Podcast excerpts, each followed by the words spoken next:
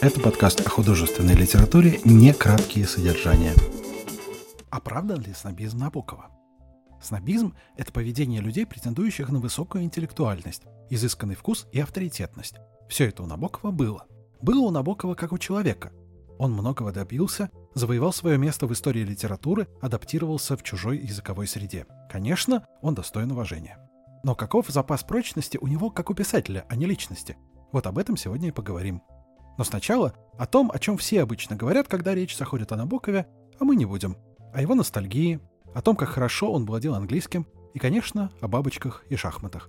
Потому что нас интересуют только тексты.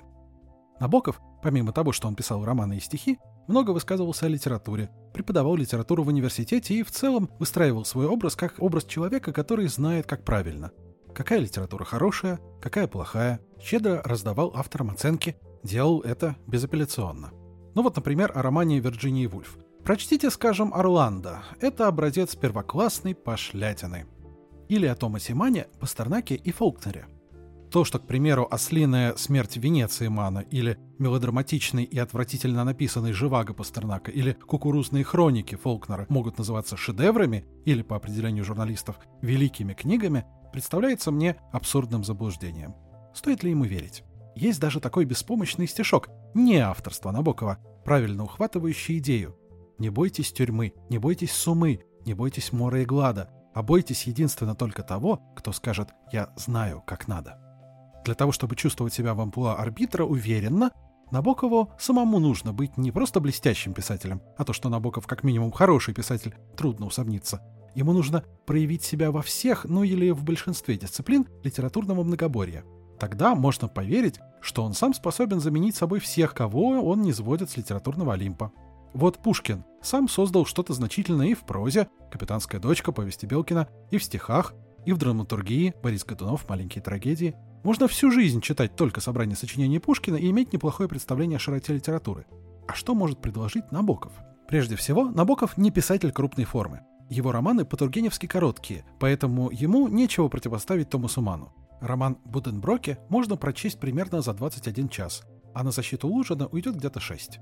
Когда роман Лолита был запрещенным, его могли взять на ночь почитать, на больше не давали, за романом была огромная очередь, и успевали прочесть.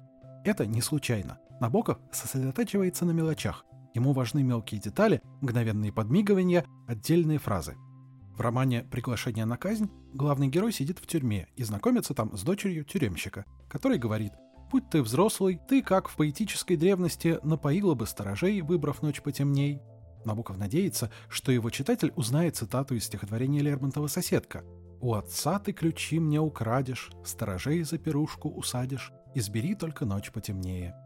Но это только деталь, это не часть истории, девочка ничего из записанного не делает. Поэтому же Набоков так гордится своими каламбурами, которые представляют собой точечные вставки в текст. Гносеологическая гнусность, поразительный паразит. Но каламбур — это не совсем литература. Прием броский, но для литературы чужеродный, неорганичный. Попробуем аналогию. Традиционная живопись — это правдоподобное изображение масляными красками предметов на холсте. Можно ли вместо предметов рисовать абстракции или изображать их неправдоподобно? Можно. Ведь на картине важно не что нарисовано, а как. Сочетание цветов и композиция — вот настоящий язык живописи и абстрактные композиции, и даже несчастный черный супрематический квадрат, который вспоминают и к месту, и не к месту, мог бы быть очень выразительным визуально, и говорят они со зрителем на визуальном языке. А каламбур у Набокова — просто пересаженная ткань. Это не часть того языка, на котором литература говорит с читателем, не часть того языка, на котором тексты говорят друг с другом. Я ничего не помню из этих пьесок, кроме часто повторяющегося слова «экстаз», которое уже тогда для меня звучало как старая посуда. «Экстаз». Это из романа «Дар». Каламбуры не добавляют глубины персонажам, они не делают историю интереснее, поэтому вся эта игра словами выглядит на общем фоне так неестественно и угловато. Как если бы художник, нарисовав картину красками, пробил бы холст в случайных местах степлерными скобами. Это в чем-то новаторски, это остроумно, но визуально никак картину не дополняет. Металл вместе с маслом будет смотреться чужеродно. Как в романе «Отчаяние». «Не надо», «Не хочу», «Чухонец», «Хочу», «Не надо», «Ад», Акцентируя внимание на неважном и умалчивая о важном, Набоков маскирует в своих романах саму материю литературы. А что важно? Набоков не любит рассказывать истории. Внятный событийный ряд из романов у него есть только в «Камере обскуре», романе «Король, дама, валет», «Лолите». Во всех остальных книгах либо понять, что там происходит, решительно невозможно, как в «Аде» или «Бледном огне», либо история, как понятно и автору, и читателю, совсем не на первом месте, как в «Машеньке» и «Истинной жизни» Себастьяна Найта. Набоков и история настолько далекие друг от друга понятия, что у него их дефицит. Однажды нащупав оригинальный сюжет и рассказав его в даре, автор вынужден был вернуться к нему, чтобы создать свой самый знаменитый роман Лолита. Эх, как бы у меня было времечко, я бы такой роман накатал из настоящей жизни.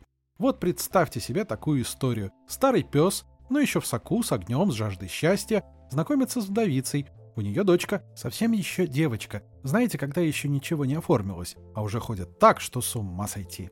Бледненькая, легонькая, под глазами синева, и, конечно, на старого хрыча не смотрит. Что делать? И вот, недолго думая, он, видите ли, на вдовице женится. Хорошо-с, вот зажили втроем. Не будем делать резких предположений, будто Набоков неумелый рассказчик. В рассказах у него бывают законченные и даже интересные сюжеты, например, сказка. Но главная специальность Набокова все же романист. Тексты никогда не существуют в вакууме, и в период творческой активности Набокова и писатели, и публика уже присытились романами и историями. Наоборот, в моду вошли романы рассуждения и романы воспоминания, как у Марселя Пруста. Его герой вспоминает тончайшие детали из прошлого, и они гораздо важнее сюжета. В воздухе этих комнат был разлит тонкий аромат тишины, до того вкусный, до того сочный, что, приближаясь к ней, я не мог ее не предвкушать. Особенно в первые, еще холодные пасхальные утра, когда чутье на запахе камбре не успело у меня притупиться. Это из по направлению к Свану. У Набокова также. Сама ткань текста важнее сюжета, и главное, чтобы она не была соткана из банальностей. Вот из рассказа «Хват». Поздно вечером приедем в маленький сладострастный город. Свобода действий, аромат коммерческих путешествий, золотой волосок на рукаве пиджака. Сладострастный город – это метафорическое определение совершенно оригинально. Оно набоковское. Тут же есть и слово «аромат», которое мы только что слышали от Пруста, как раз для Набокова оно не очень характерно, но для того, чтобы по-своему описать ситуацию дороги, Набоков его достает. И главное, глаз писателя снова подмечает детали и акцентируется на деталях. Золотой волосок на рукаве пиджака. Да, Набоков имел право писать романы без сюжета, но самая известная его книга — «Лолита». Она рассказывает историю, и ее читательский успех случился и благодаря этому тоже. Поскольку у Набокова почти нет историй, у него нет и героев, персонажей, с которыми читатель легко себя отождествляет. Почти все они выписаны у Набокова несимпатичными, даже отталкивающими, обладающими такими пороками, которых не хочется признавать за собой. Кречмар в камере обскуре, Александр Иванович Лужин, Тимофей Пнин – все это довольно несчастные мужчины среднего возраста, не обладающие каким-то особенным обаянием, и мало кому хочется оказаться на их месте. Полно в его книгах и откровенных проходимцев, вроде Горна из той же камеры обскура или Куилти из Лолиты. Поэтому романы Набокова распадаются на отдельные прекрасные цитаты, на великолепные пассажи, ловко сконструированные метафоры. На языке литературы Набоков совсем не тот блестящий стилист, каким он стремится подать себя читателю. Когда нужно говорить на языке фабулы и персонажей, он усыхает до невнятного бормотания. Так что и его литературные оценки и снобизм имеют вес исключительно в его собственной вселенной, там, где зрение, которым читатель смотрит на текст, может различить только мельчайшие детали, и при этом страдает целое. При этом есть у Набокова и такие находки, которые создают видимость целостности. В романе «Машенька» все женские персонажи так или иначе связаны с цветами. Хозяйка пансиона, госпожа Дорн, по-немецки «шип». Любовница Ганина, Людмила, влачила за собой ложь изысканных чувств орхидей каких-то.